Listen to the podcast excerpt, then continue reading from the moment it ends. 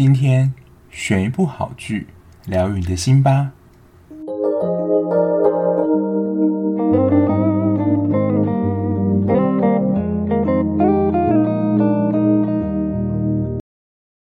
Hello，我是小 B，欢迎收听今天的节目。今天来到了《海岸村恰恰恰》的第十三集啦。我今天来看那个 Netflix 的排行，《海岸村恰恰恰》居然还排在第二。虽然已经完结一段时间，不过可能就是有听过一些 Podcast 的介绍，或是人家推荐之后，接着去看这一部，然后后来就累积越来越多人，以至于说他到现在还是在排行榜上居高不下。那现在第一名呢？我在上个礼拜，应该是上上礼拜也有做了。韩韶熙，我觉得算是可以说是他的人生另一个代表作《以吾之名》，我觉得也蛮推荐的。这两部我觉得大家都可以跟上，如果还没有跟上的话，那今天继续来聊就是第十三集的内容啦。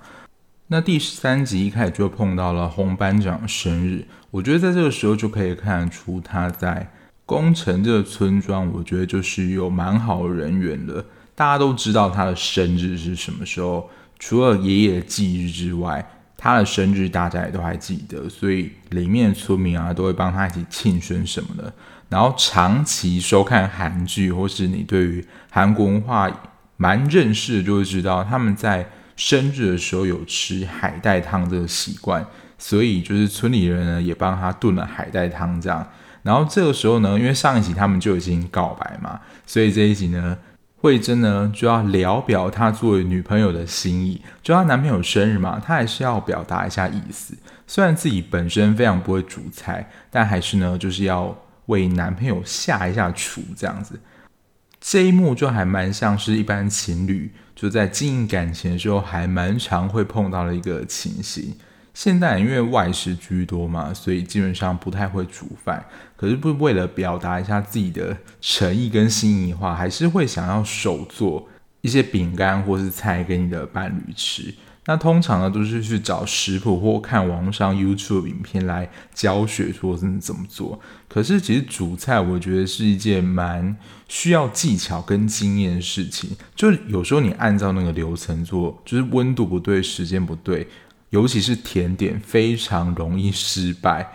不过作为贴心的另一半呢，即使是不好吃，就像剧中这样，他还是会表达出好吃。即使可能没有办法说出好吃这个字，肯定会用一些你知道避重就轻的一些说法来表达说，哇，我觉得你真的很努力。如果你露出就是一脸嫌弃的样子，然后说明说你明明就不会煮菜，为什么还要把厨房搞那么乱之类，而且。洪班长本身又是一个蛮爱干净、希望厨房是很整洁的人，他在这个时候也，也只能默默说：“哇，好吃！”就是非常感谢慧珍的心意。这样，我觉得这一幕是真的还蛮反映在现实当中情侣生活的。这点我不得不说，这可能是男生会发生的情形比较多，但我也不敢保证说女生不会这样。这时候就是要。表达说哦，你非常感谢他的心意，即使就是再怎么不好吃，你也不能太老实的说哇，这很难吃之类。原本可能就是还蛮高兴跟用心来庆祝说哦，你的生日这样。如果讲了实话的话，我觉得他就有可能在里面下毒，就是下一次下厨你可能就要真的很小心，他有可能就在里面投了毒药，让你没有办法吃到下一餐。上一集我记得有讲洪班长在他们俩的关系里面。是比较没有那么成熟的，至于慧珍来讲，不过我觉得他在这个的表现上是还表现蛮社会化的，就能够体会女友的用心。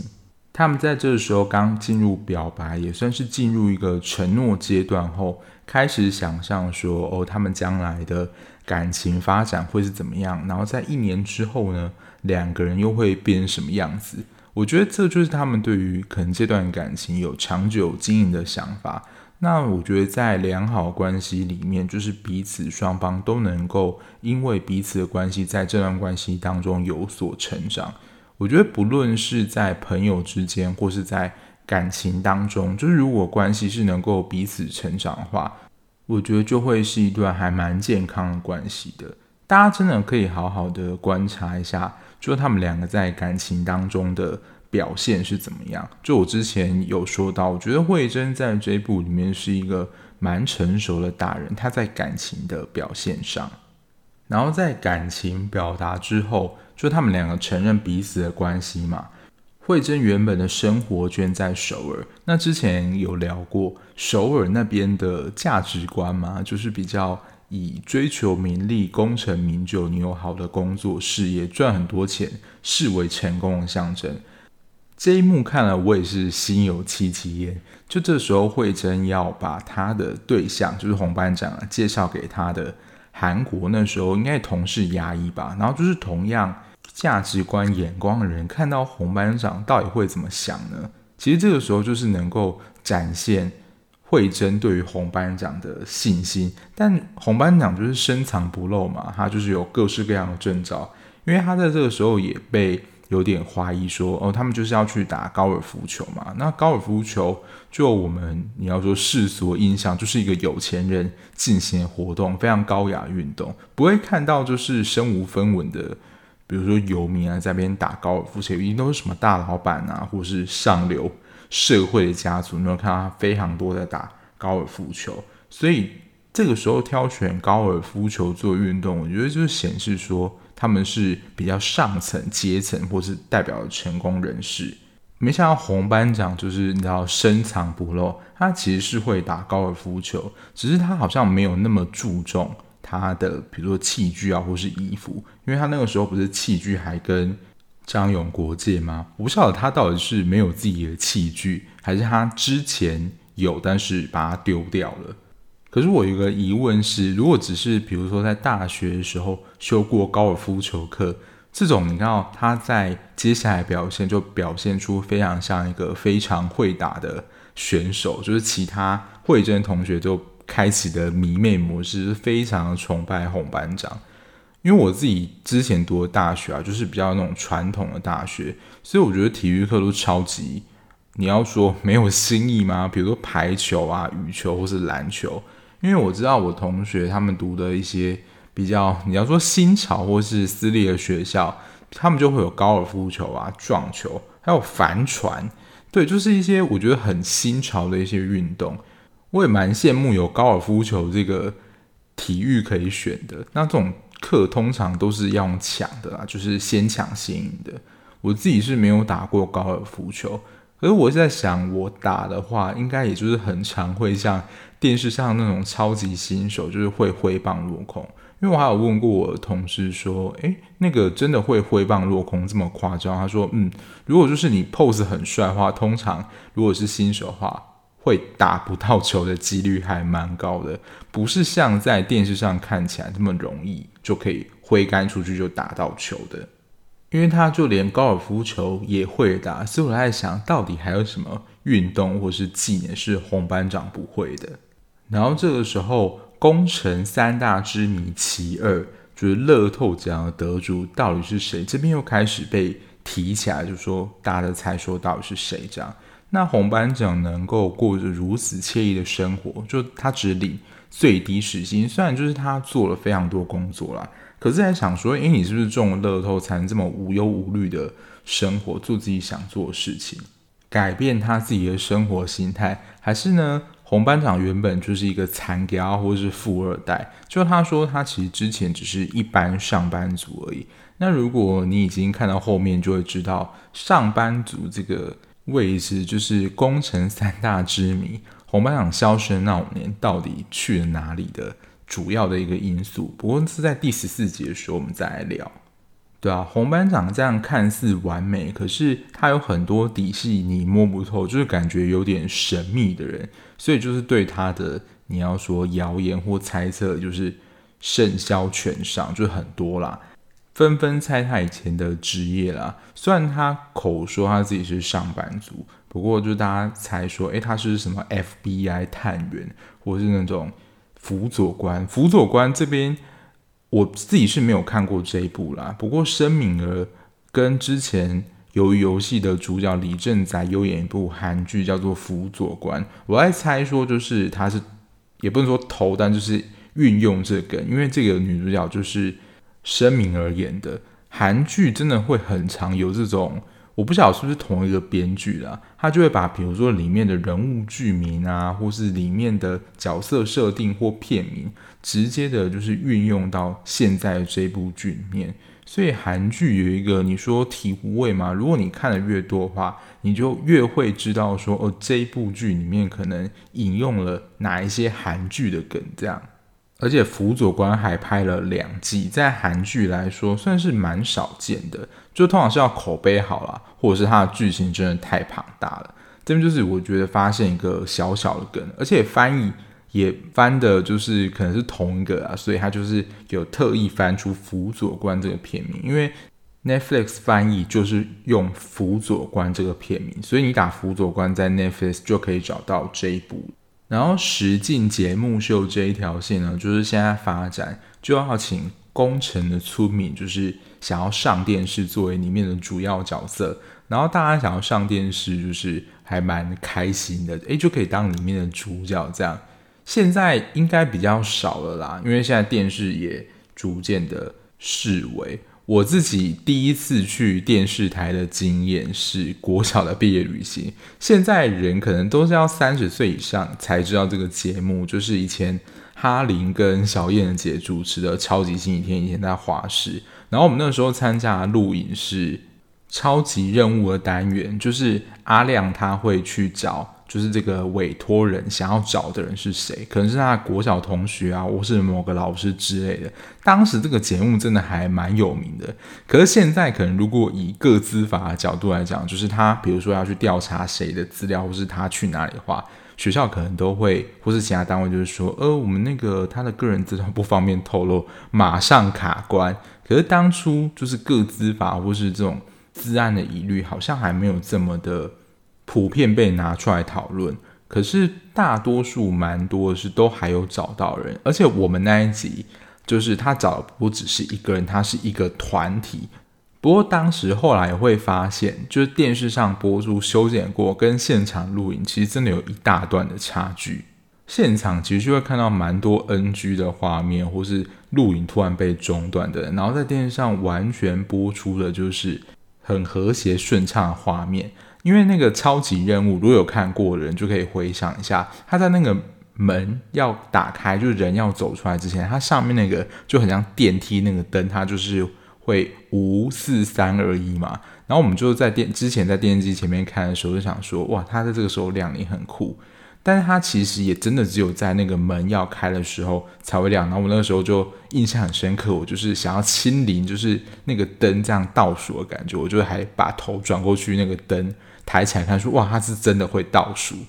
这是我去电视台看录影，应该也是唯一一次经验。后续好像就没有去电视台看过录影或是节目的经验了。然后回到剧情，因为大家都很兴奋嘛，可以上电视。还想说有没有就是变成红人机会，或如果变成红人之后，有没有机会跟自己心仪的偶像就是做更进一步的接触？然后我们这个时候就可以发现，其实有一张签是华珍抽到，不过他还是就是把这个机会让给张永国。我觉得华珍在这部分就是真的很有大爱。这边偷偷的预告一下，就是在十四集的时候，华珍他们。跟永国不是就在上一集，就是夫妻吵架离婚的原因，其实已经揭晓了吗。不过在他们这一条线之后，这个点我有一点点吓到，就是我之前没有猜到。不过永国跟华珍这一对的戏份是还没有结束的，就是精彩的点。然后接下来我觉得也算是海岸村恰恰恰金句其中之一。我觉得这个主题也是蛮适合拿出来讨论一番的。就是爱情这个话题，就是历久不衰嘛。就是因为可能现在，比如说你在工作，尤其是可能在公部门，或是你有特定程序的工作的话，非常讲求 SOP 这件事情。SOP 就是固然能让事情有效率啊，可是爱情或是人生这种事情，本身就是无迹可循，或是你没有办法复制别人人生，就每一个人人生一定都是不一样的。所以呢，就在关系里面也是一样，两个人在一起就是发展的关系，一定会跟另外一对发展关系是不一样。听起来好像是废话，可是就像它里面所说的，爱情本来就是没有既定公式。这句话我真的非常同意。就你会看到两个人，可能你会觉得他们关系好像都是蛮糟糕的，或是某一个人他的安全感非常的弱。然后他搭配到的可能就是一个安全感非常强人，就是我们之前有提到的所谓的安全堡垒的话，他们之间其实也是可以发展蛮好的关系，也不一定可能两个都是很安全的状态。就是刚刚讲的一个堡垒，然后一个在很不安全的状态，他们也是能够发展稳健的关系。所以你说就是怎样搭配，我觉得就是会有激起不一样的火花。所以，就是爱情这件事情就会一直被拿出来讨论。虽然有时候在 PTT 或是 D 卡提出那种爱情的提问发文，好很多情况就是你又说一个共有或共识性，或者是大家普遍经验，诶，都会碰到类似的状况。可是每一个人的解决方式，或是调试的方法，或是看法，都是非常不一样的。而且也绝对没有所谓的正确答案，或是最好的方式是怎么做，完全也会因为就是你跟到谁而会有不同做法。那个人的个性、脾性是怎么样，你都要摸得很清楚。再来也是进到这一集，我觉得非常经典的一个配角的桥段，就是云锦跟金哲即将迎来他们第二个小孩。我相信，就是如果你是有结婚然后有小孩的妈妈的话，看这一段应该，我觉得眼泪会不自觉的流下。看的时候也会感觉到蛮心酸的。虽然我不是女生，不过我能够了解或试着体会说，因为生孩子子宫在女生身上嘛，她是独自的承受，就是怀胎十个月，你要有一个就是新生命在自己的肚子里面。虽然在网络上或是呃某一些健康教育的课程，会以一些方式来让男生就是弄一些重物在自己的肚子上，体会一下女生生育的辛苦，但我觉得这个都是没有办法完全的达到那个效果的。在生产的前后，因为荷尔蒙变化关系，情绪有时候也会受到比较波动，而且在这种比较。艰难的时刻，我觉得也会有点像是小孩，就会变得有一点退化。像刚刚提到的情绪，他听到一个就是爆炸说出生就是会比较轻松这样。云锦应该在想说，老娘现在还怀着就是第二胎这么辛苦，等到出生过后你是会帮忙带吗？其实他现在就是处在一个非常艰难的状况。现在可能都撑不过，你还跟我想说出生了比较轻松，不是就是应该要赶快安慰我吗？这是他在情绪上，我觉得自然会比较波动的部分。那刚刚提到的退化，因为他另外一个大爆炸点就是绑鞋带这件事情嘛，这时候好像就会像小孩一样，因为小孩他。不知道该怎么表达，他只是用哭的来表达他的需求嘛。所以这个时候，我觉得妈妈会有一种心态，说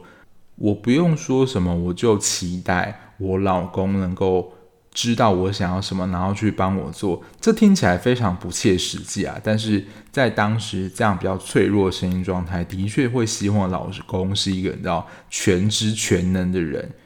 所以金哲这个时候就做了一件，我觉得也是很。常男生会做的事，我觉得也是历历在目了。就是说，哦，如果你知道，就是你要帮忙绑鞋带的话，你就说出来就好啦，我就会知道你的需求啦。但这个时候就是一种需要的感觉，而且我觉得很无助的是，就是在你最需要你另外一半在你身边的时候，他人不在，这种孤单的感觉会非常的强烈。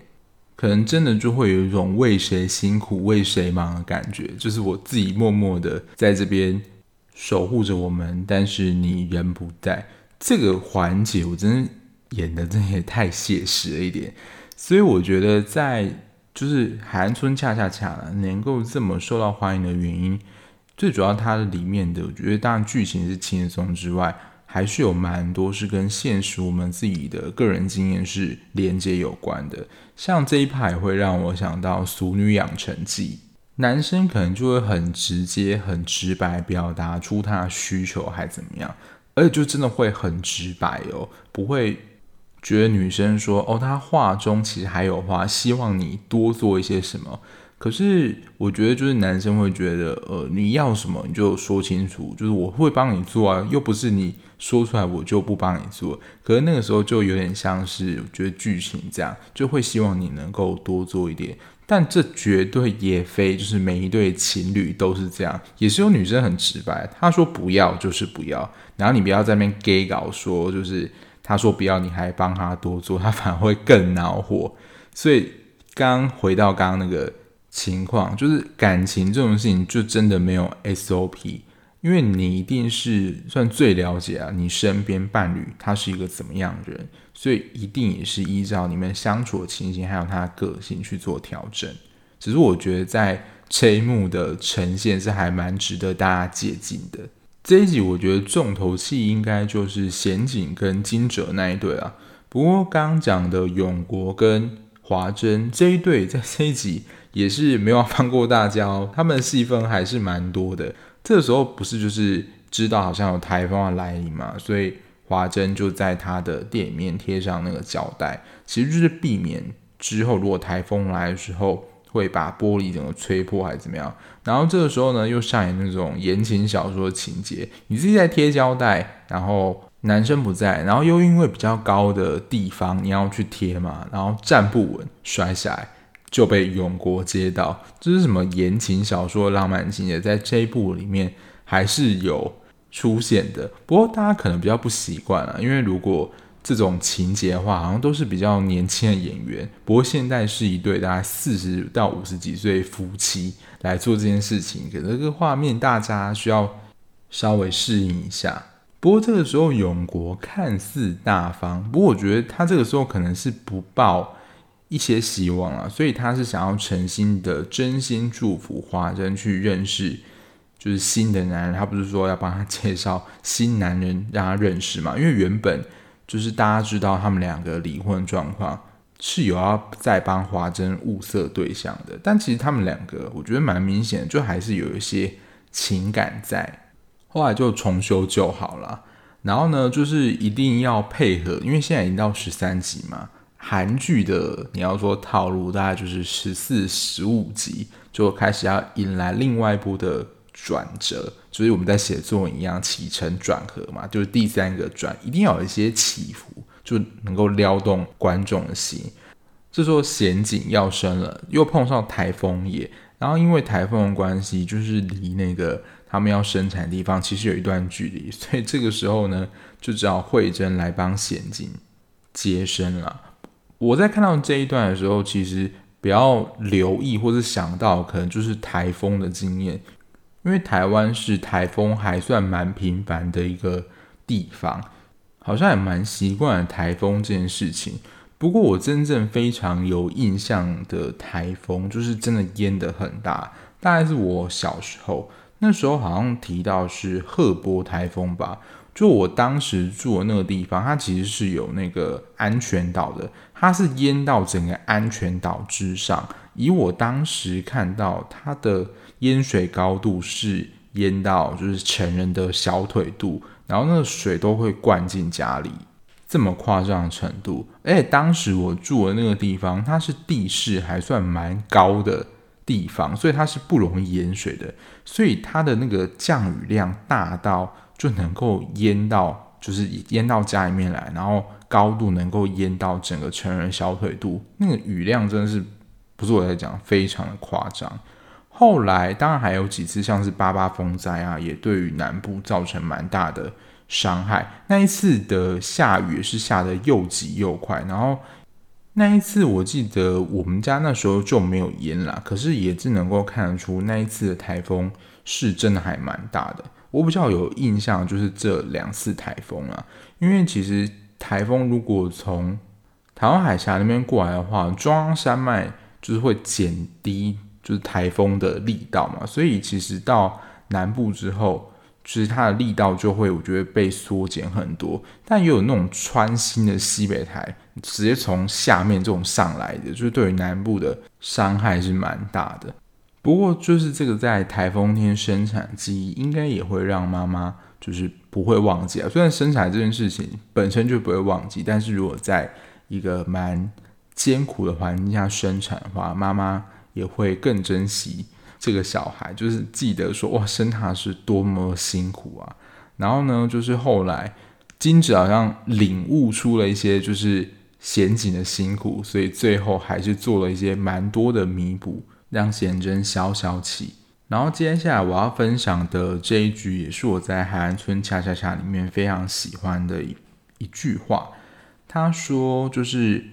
父母把我们生下来嘛，就是怀胎十个月，那我们也要用尽全力让自己幸福。”大家觉得听到这句话，你自己的感觉是怎么样？我自己是觉得还蛮感动的。我觉得在海岸村恰恰恰里面，蛮多就是跟传统的你要说。华人社会提倡观念是不一样的。像之前也有一句话，我觉得非常的喜欢，就是他希望父母都能够照顾好自己的身体，就是对于子女最好的回报。爸妈也蛮常说一句话，我不晓得你自己有没有从小听到这句话。即使你现在长成大人，他们会说，即使你已经长大，长到三十岁、五十岁、六十岁，你永远都是我的小孩。而且会有一个情况，就是说，父母对于子女也会有一种过度付出，就可能会寄望说他之后能够成龙成凤这样的概念，所以自己会花非常多的心力，尤其是妈妈，